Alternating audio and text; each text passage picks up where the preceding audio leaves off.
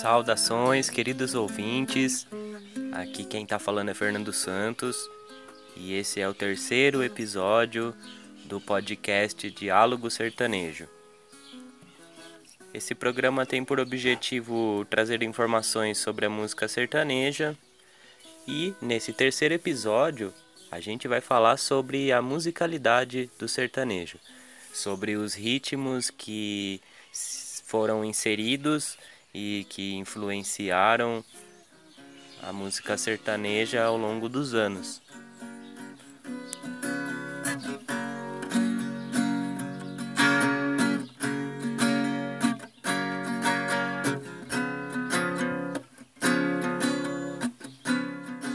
Então, meus caros ouvintes, para falar sobre os ritmos do sertanejo, eu gostaria aqui de lembrar mais uma vez do cururu, que carrega um ritmo característico, peculiar, e o catira também, um outro ritmo característico e peculiar.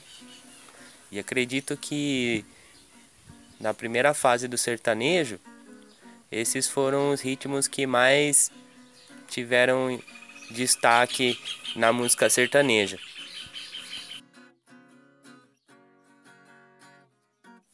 Eu vou deixar o nome de uma música aqui como exemplo de um ritmo de cururu.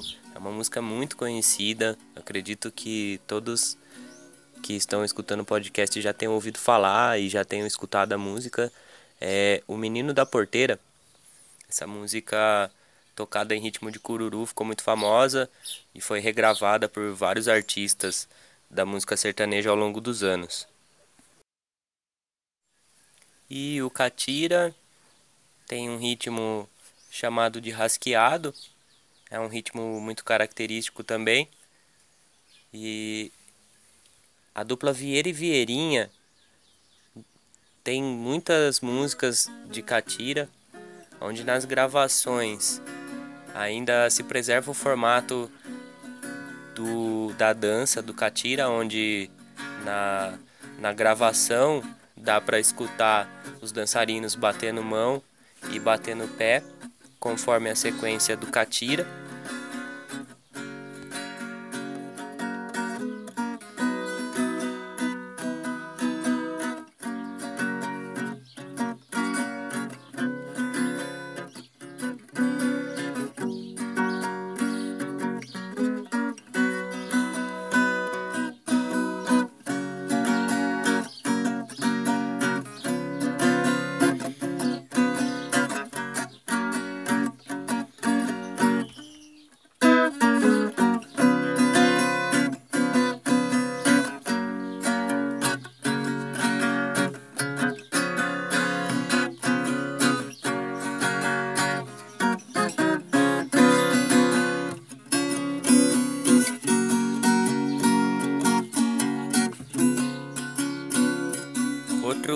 Ritmo muito importante, não posso deixar de citar, é, é um ritmo não é tão marcado, mas ele é um dos ritmos da música sertaneja raiz, é a moda de viola, o ponteado da viola, comumente chamado no interior.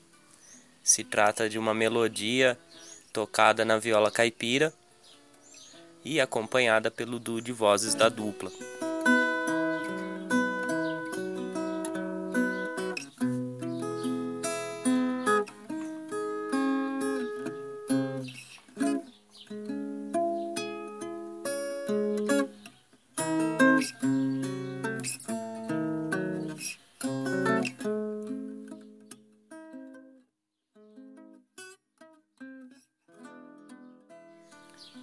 Há uma infinidade de música que são modas de viola.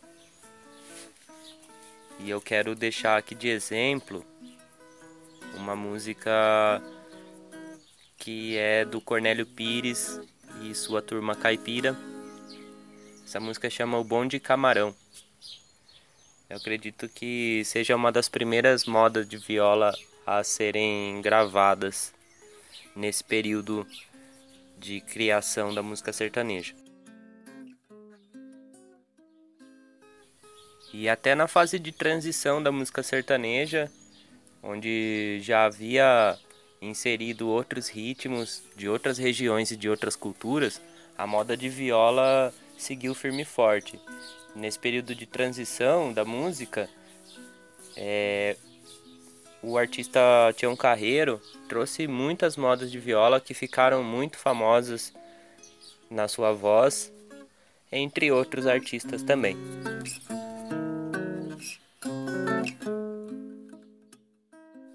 E entre esses existem outros ritmos também interessantes que são da música caipira, como o corta-jaca. É, os nomes são também sempre muito interessantes. E o outro que eu quero citar aqui é o é o ritmo que acompanha o pagode de viola, que já é um ritmo do período de transição, onde o, o violão faz uma batida diferente da viola. E a batida do violão chama cipó preto. Assim como os nomes dos ritmos são interessantes, o nome das afinações da viola caipira também é algo que é bem interessante. É, vou citar alguns aqui que eu conheço, que é o Cebolão, o Rio Abaixo,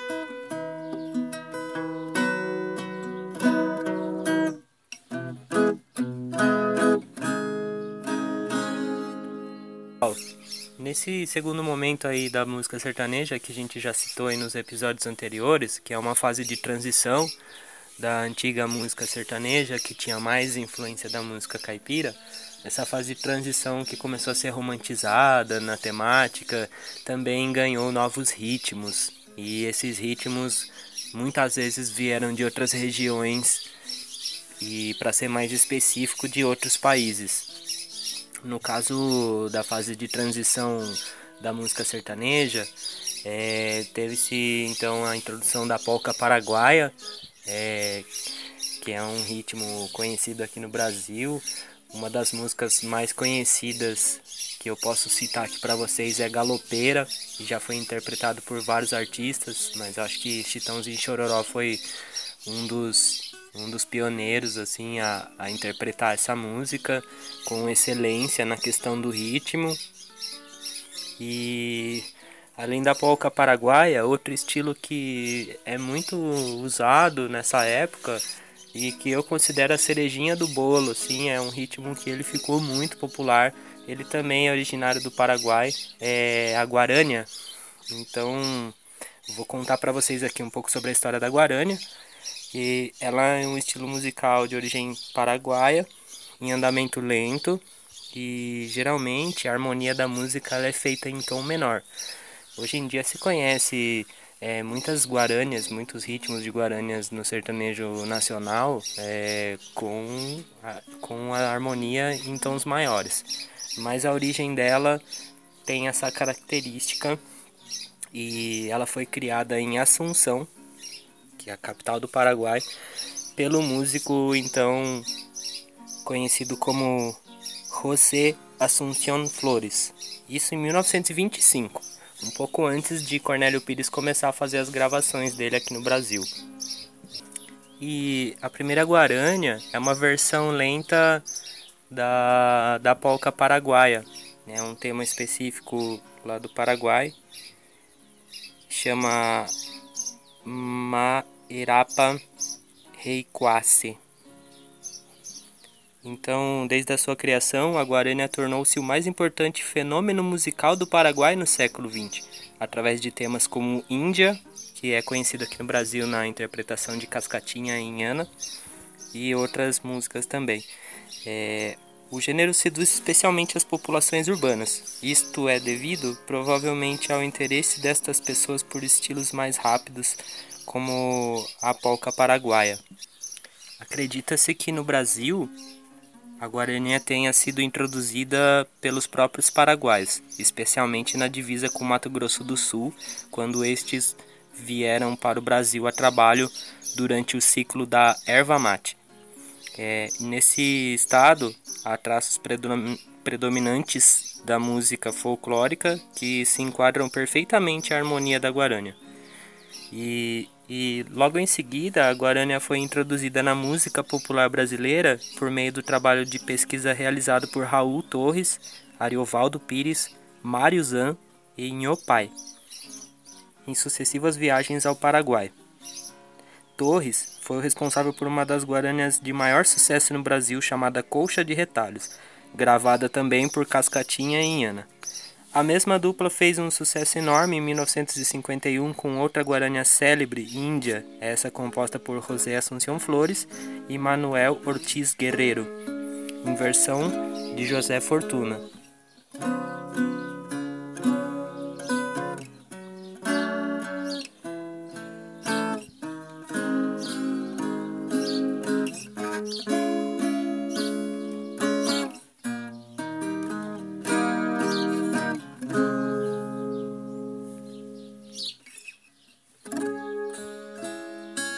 A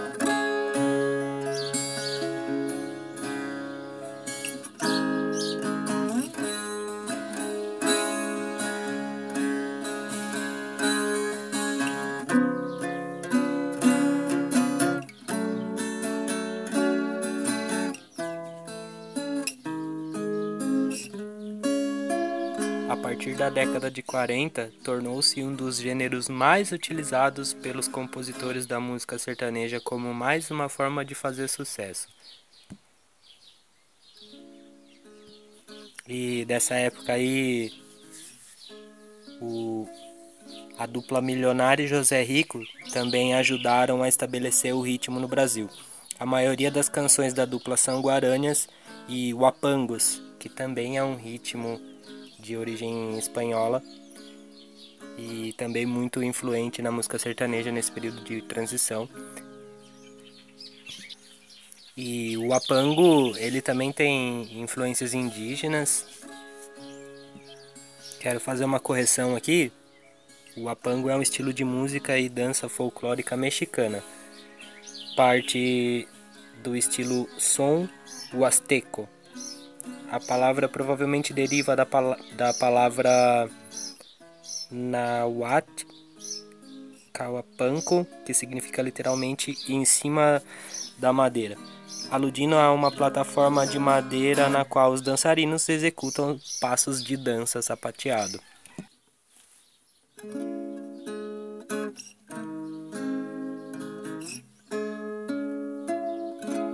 E para aproveitar aqui o embalo e citar outro ritmo musical que também é de outro país, é, que também foi introduzido na música sertaneja nesse período, é o tango. O tango é um estilo musical e uma dança a par. Tem forma musical binária e compasso de 2 por 4. A coreografia é complexa e as habilidades dos bailarinos são celebradas pelos aficionados. O tango foi integrado pela Unesco na lista representativa do Patrimônio Cultural e Material da Humanidade em 2009, sendo associado aos Estados-membros Argentina e Uruguai.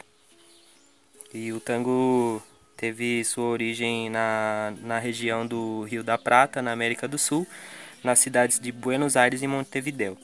A música do tango não tem uma origem muito clara, de acordo com estudiosos que não dispõem de numerosa documentação, o tango descendia da habaneira e se interpretava nos prostíbulos de Buenos Aires e Montevideo.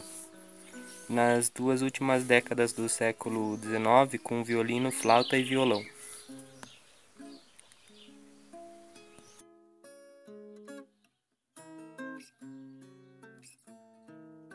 Então, é, para você, querido ouvinte, que nunca escutou uma música sertaneja em ritmo de tango, É, vou deixar aqui um, uma recomendação então. Tem um disco inteiro de uma dupla sertaneja chamada Zilo e Zalo.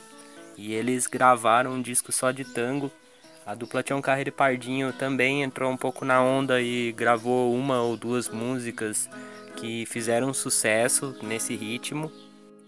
Outro gênero musical importante de ser citado aqui é um gênero musical do México ele é popular e folclórico lá e ainda que intimamente é associado aos mariachis que evoluíram em Jalisco no período da Revolução Mexicana, as músicas rancheiras também são executadas por grupos chamados Conjunto Nortenho ou Banda Duranguense.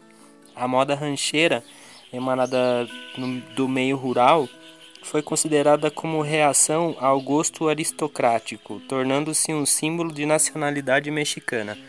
Então, o sertanejo aqui no Brasil teve muita influência da música rancheira é, através da dupla milionária José Rico, eles que trouxeram com mais qualidade todas as características desse gênero musical do México e também influenciou muito nessa fase de transição e na fase seguinte também, que é a fase do sertanejo romântico, ainda algumas duplas como eles é, representavam com este estilo musical no sertanejo.